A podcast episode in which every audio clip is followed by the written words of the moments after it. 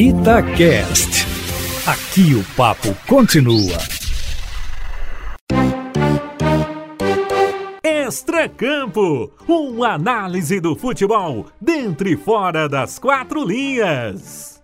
Estamos começando o episódio número 14 do podcast Extracampo. Estou de volta depois de curtas, mas merecidas férias.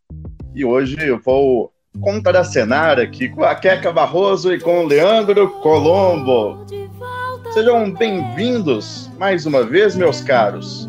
Saudade de vocês. Seja bem-vindo você, na verdade, né, Matheus? Você que é um intruso aqui, então, saindo de férias aí que diz que foi merecida, a gente tem nossas dúvidas, né, Queca? Também não sei quem votou em merecido e nem quem falou que foi pouco. Exatamente. A voz do povo é a voz de Deus e o povo está comigo. Quero perguntar para vocês: alguém esperava outra coisa no Campeonato Mineiro senão essas semifinais entre Atlético e Tombense, Cruzeiro e América? Ah, talvez a Caldense poderia ter feito uma graça maior aí. No lugar de Tombense, mas Cruzeiro Atlético América já é meio óbvio, né? Também tô por esse lado, viu, Matheus? Acho que o Atlético líder era o que a gente esperava, né? A segunda colocação com o América, por estar um pouquinho mais pronto do que o Cruzeiro, embora a pontuação tenha sido apertada ali de um para outro. E na quarta colocação esperava ali uma briga um pouco mais intensa até a rodada final entre Tombense, entre a Caldense, né, que bateu os três de os três da capital, e também contra o Atlético. Acho que o Atlético caiu muito, derrapou demais no, na reta final da competição, acabou ficando só no troféu em confidência ali, mas confesso que eu vi a equipe de São João del Rei com futebol para até chegar à semifinal, acabou demitindo o técnico no meio do caminho e aí não aconteceu. Pois é, mas apesar dessa expectativa que vocês tinham de mais equipes brigando pela quarta posição, até que nós tivemos uma briga intensa. Até a última rodada do Campeonato Mineiro, nós tínhamos três vagas abertas, apenas o Atlético estava classificado e seis times na briga. Quero saber de vocês, da primeira rodada para as semifinais, o que, que mudou em termos de favoritismo ou nada mudou? Mudou principalmente porque a taxa de favoritismo do favorito eu acho que caiu um pouquinho. Claro, estamos falando do Atlético, né, em função aí de não se encontrar coletivamente ainda. A gente sabe que individualmente ainda prevalece e até por isso talvez mesmo com essa queda de desempenho, seja ainda o favorito a conquistar, mas a coletividade caiu, então a taxa aí de favoritismo do favorito ela diminuiu um pouquinho em função também do crescimento dos concorrentes, por que não? O América até ameaçou a ter uma queda brusca ali de rendimento, depois se recuperou na parte final, e aí, proporcionalmente, a equipe que mais cresceu, sem dúvida nenhuma, o Cruzeiro. Acho que para se aproximar ali do nível do Atlético, é, principalmente em termos de peça, claro, é praticamente impossível. Mas na coletividade, assim como foi no clássico, no embate individual entre eles, deu uma sinalizada aí de que no coletivo pode diminuir também essa taxa de favoritismo do Atlético. Queca Barroso, você também acha que houve uma queda aí nessa possibilidade de título do Atlético? Mais do que ele cair, os outros cresceram. O Cruzeiro que mudou principalmente foi a confiança, que fez ele crescer muito. O América teve peças importantes saindo e entrando aí ao longo da competição. O Messias é, saiu é, sem definição do Ademir, que inclusive no último jogo foi banco. Chegou a nem ser relacionado em outros jogos. É, a chegada aí do Bruno Nazário, o Ribamar, que ainda precisa mostrar que veio, mas enfim.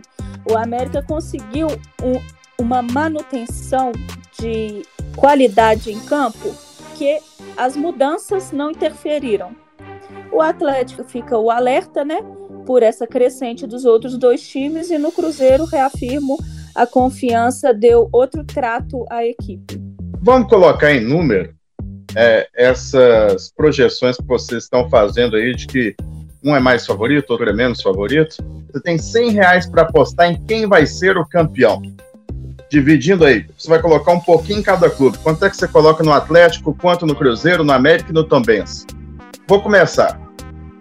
Se eu tiver 100, coloco 50 no Atlético, 24 no Cruzeiro, 24 no América e dois reais aí no Tom Benz, só para falar que eu não, não apostei no, no, time de Tombos.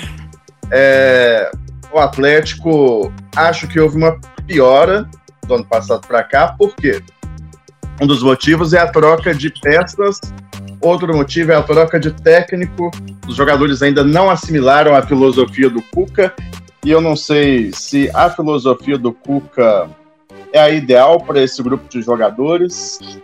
É preciso que a gente dê tempo para que o trabalho seja feito, claro, mas o trabalho tem surtido resultados com muita lentidão, mais lentidão do que deveria.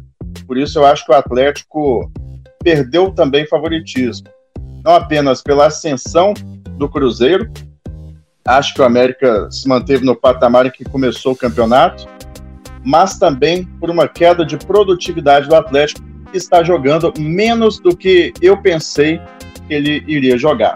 100 reais, Leandro, como é que você aposta? Eu, até por ser de humanas, viu, Matheus? Eu não vou entrar muito no mérito da conta, não. Eu prefiro falar o seguinte: eu acompanho aí o apresentador do Extracampo. não vou ousar mais do que isso, não. Eu acho que, como eu falei, né? O Atlético continua, para mim, sendo favorito. Eu não consigo olhar, sinceramente, para a escalação titular do Atlético e até da reserva e pensar que esse time não é um favorito para um campeonato no âmbito estadual, onde as peças e a qualidade individual pode decidir e pode sobressair.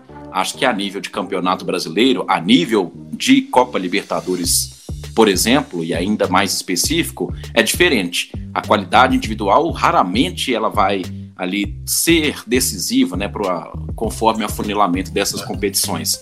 No estadual acho que não. Acho que ainda serve e esse favoritismo ele pode continuar aí em função é, da qualidade de matéria-prima né, que tem o um Atlético. Nesta fase que a gente tem agora, a grande sensação vai ser esse duelo América e Cruzeiro, em termos de equilíbrio ali. O Cruzeiro cresceu muito coletivamente, como a gente já destacou.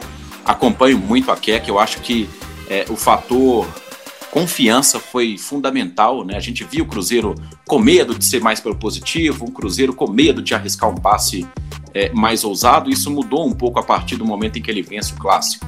Então tem essa esse upgrade aí no desempenho do Cruzeiro e o América essa regularidade mantida, né? O Lisca é especialista em construir e reparar é, destruições que o América sofre. Foi assim no começo do seu trabalho, foi assim durante o Campeonato Mineiro, como a Queca também colocou, tendo que dar protagonismo a peças antes coadjuvantes. Então acho que a grande sensação é esse duelo aí, por isso acho que não há favorito mesmo, é 50-50 nesse América e Cruzeiro.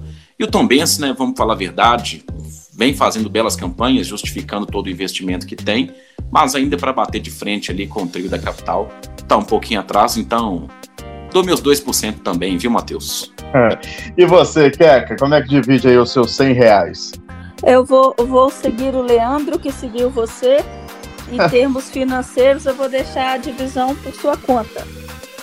Mas eu acho que o Cruzeiro conseguiu chegar em um nível que antes não tinha de não ter favorito diante do América, que antes a gente apostava claramente no América como o melhor, mas o Cruzeiro se encontrou coletivamente, é, mostrou uma inteligência que não vinha trazendo antes, que é a inteligência do pé no chão, bola no pé. Nós não somos o Cruzeiro de antes e precisamos jogar além dos 11 contra 11. E eu acho, concordo com vocês, de que não há favorito aí. Mas para o campeonato em si, é, é o Atlético, claro. Matheus, você falou sobre os jogadores não terem entendido ainda a filosofia do Cuca. Eu, particularmente, acho que, na verdade, não há uma filosofia do Cuca a ser entendida. Acho que ele está meio perdido ali no que ele quer com esses jogadores. Falava já no início da competição, quando o Atlético entrou com o time reserva, que eu, eu falei que eu manteria ele para o clássico e para toda a competição. Apesar de precisar dar um ritmo de jogo para os outros jogadores para a Libertadores, faria isso nos jogos necessários para a Libertadores, mas no, no decorrer da competição eu manteria o time reserva, acho que ele renderia mais do que o Atlético titular rendeu no Campeonato Mineiro, até pela, pelo foco, pela vontade de estar em campo, de jogar esse tipo de competição. E pensando aí em fatores extra-campo, que é o que a gente falou que foi o que subiu o Cruzeiro, que é a confiança, o América de ter conseguido aí igualar suas peças entre saídas e retornos, o Atlético ele precisa de um foco próprio no seu, na sua técnica para poder vencer, enquanto os outros precisam de uma tática, de, um, de uma força, de um, de um extra-campo que vá além do 11 contra 11 para poder vencer o Atlético. Então, pensando racionalmente, o, o, Atlético depende só de si, de entrar em campo e ganhar, enquanto os outros não. Eles precisam de uma estratégia maior que isso para poder vencer o Atlético.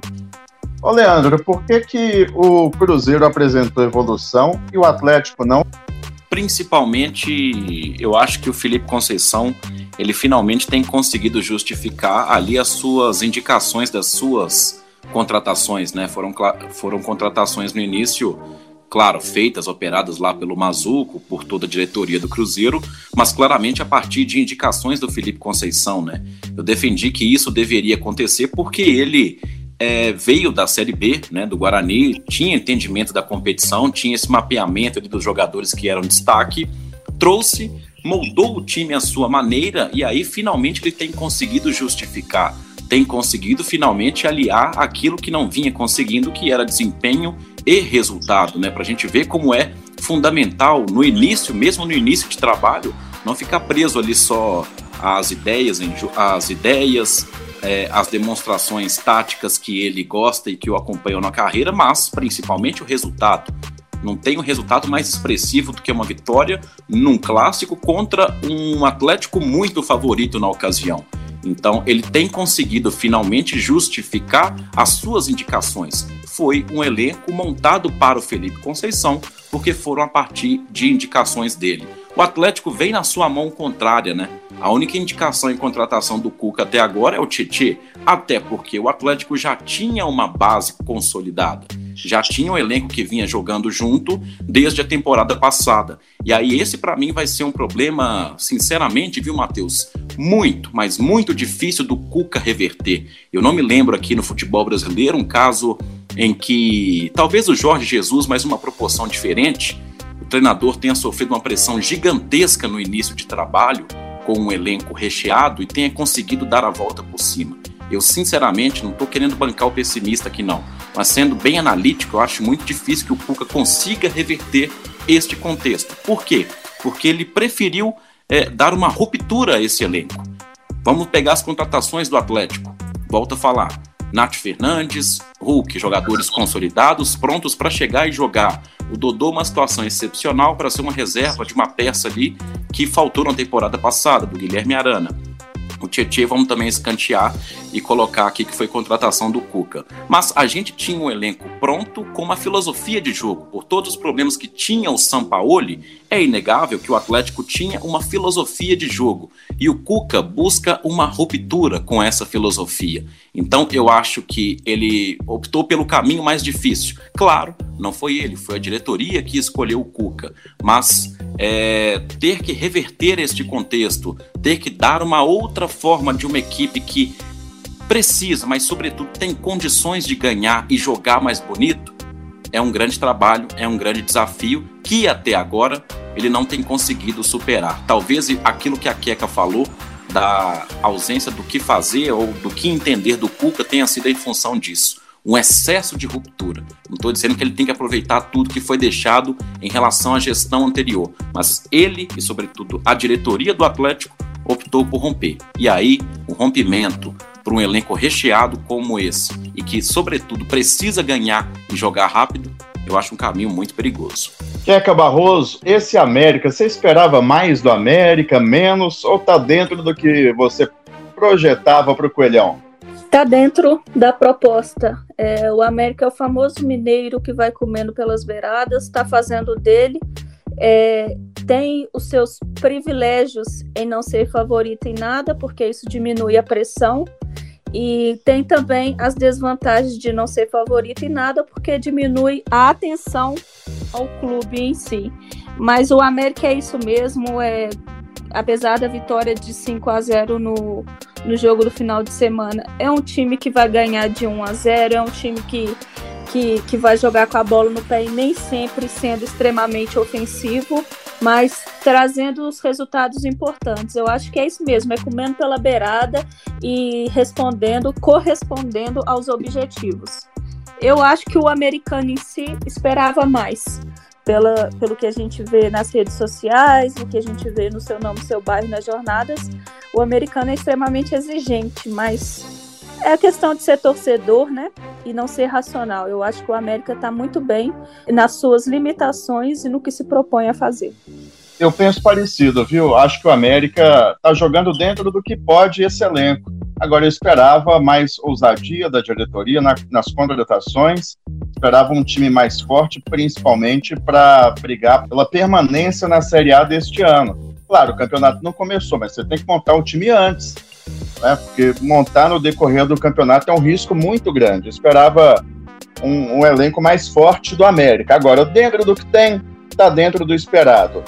Eu vou fazer uma crítica ao campeonato de forma geral. O Atlético do meu ponto de vista, tem feito jogos ruins, desempenhos ruins, apesar dos bons resultados, 81% de aproveitamento no Campeonato Mineiro, resultado tem vindo, desempenho é que tem sido ruim. Cruzeiro são jogos muito chatos de assistir os jogos do Cruzeiro e do América a mesma coisa. O Campeonato Mineiro, de forma geral, é muito chato de assistir. Não sei se vocês pensam parecido, mas não tenho a mínima empolgação quando eu ligo a televisão. Concordo, Matheus, e sinto lhe informar que eu acho que assim será para o resto da competição. Eu queria abrir um parêntese aqui, falar sobre o Atletique. Tem que lembrar que o Louco Abreu veio, ele foi muito pouco efetivo em jogadas, mas ele foi muito importante para o elenco em termos de é, experiência. Ele, na verdade, era o verdadeiro líder da equipe. Não quero diminuir técnico nenhum, mas o que derrubou o Atlético foi a saída do Louco Abreu para o elenco e não do técnico em si. E outra coisa que, que a gente fala muito pouco, e, e eu exalto o Atlético por isso, é que eles não têm um estádio que tenha uma iluminação que possa fazer um jogo à noite. Não tem como você fazer um jogo de noite lá em São João del Rei. Então, se você olhar na tabela aí, ele deve ter feito dois ou três jogos no máximo em São João. Todos os jogos, mesmo como mandante, ele precisou fazer fora. Então, assim, para uma equipe que subiu agora, que, que perde o seu principal jogador, o técnico, não tem um campo, ele foi longe demais.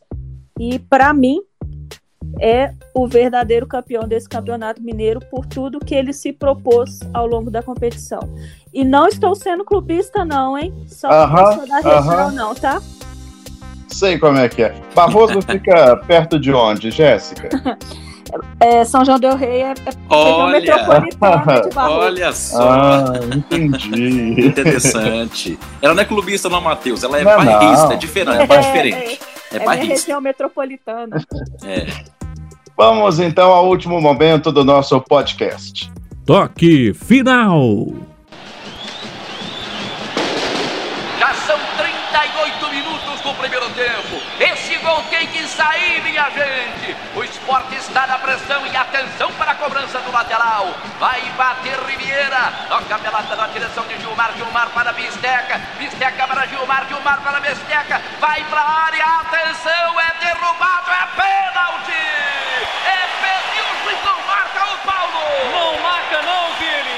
E a Tem uma frase sobre arbitragem uma frase do psicólogo esportivo Gustavo Corte. Ele deu em entrevista ao UOL em 2012. Ele disse o seguinte: árbitro de futebol faz isso porque ama o esporte. Entre os jogadores, essa relação está um pouco afastada. Os atletas ganham milhões para jogar. mas a maioria dos juízes tem uma segunda ocupação. A principal fonte de renda não é o esporte. Fazem isso por amor. E a gente chega numa reta do campeonato mineiro em que acho que é inevitável a reclamação contra a arbitragem daquele que sair perdedor. Porque todo ano a gente vê a mesma coisa. Vocês esperam algo diferente disso? Ah, e temos o VAR, né? Enfim, temos o VAR no Campeonato Mineiro. Ele não participa da primeira fase, mas está a partir das semifinais. É aquele discurso padrão que a gente adota, né, Matheus? Sempre ao comentar a arbitragem de cada jogo, por exemplo, que interfira o mínimo possível e que não seja responsável aí por problemas e principalmente por resultados, né? Mas a gente sabe que a arbitragem da Federação Mineira não é de primeiro nível. A gente vê muitos árbitros do seu chamado primeiro nível apitando partidas tenebrosas, né, para não dizer outra coisa. Então, assim, só espero que ela interfira o mínimo possível, mas é inevitável, né? Principalmente tratando de clássico, principalmente tratando do histórico. Já temos um na semifinal, América e Cruzeiro, então seria ingênuo demais da minha parte não esperar que tenha nenhum ruído aí no, na arbitragem da FMF. Matheus, tem algumas funções em campo em que eu acho que o jogador ele vai bem quando ele não aparece. Normalmente são volantes e laterais que marcam grandes estrelas, grandes nomes do time adversário. É... A mesma coisa eu acho do árbitro. Ele vai muito bem quando ele não aparece. E é isso que eu desejo para eles nessa semifinal e na grande decisão. Que eles façam um bom jogo, sendo o mais discreto possível.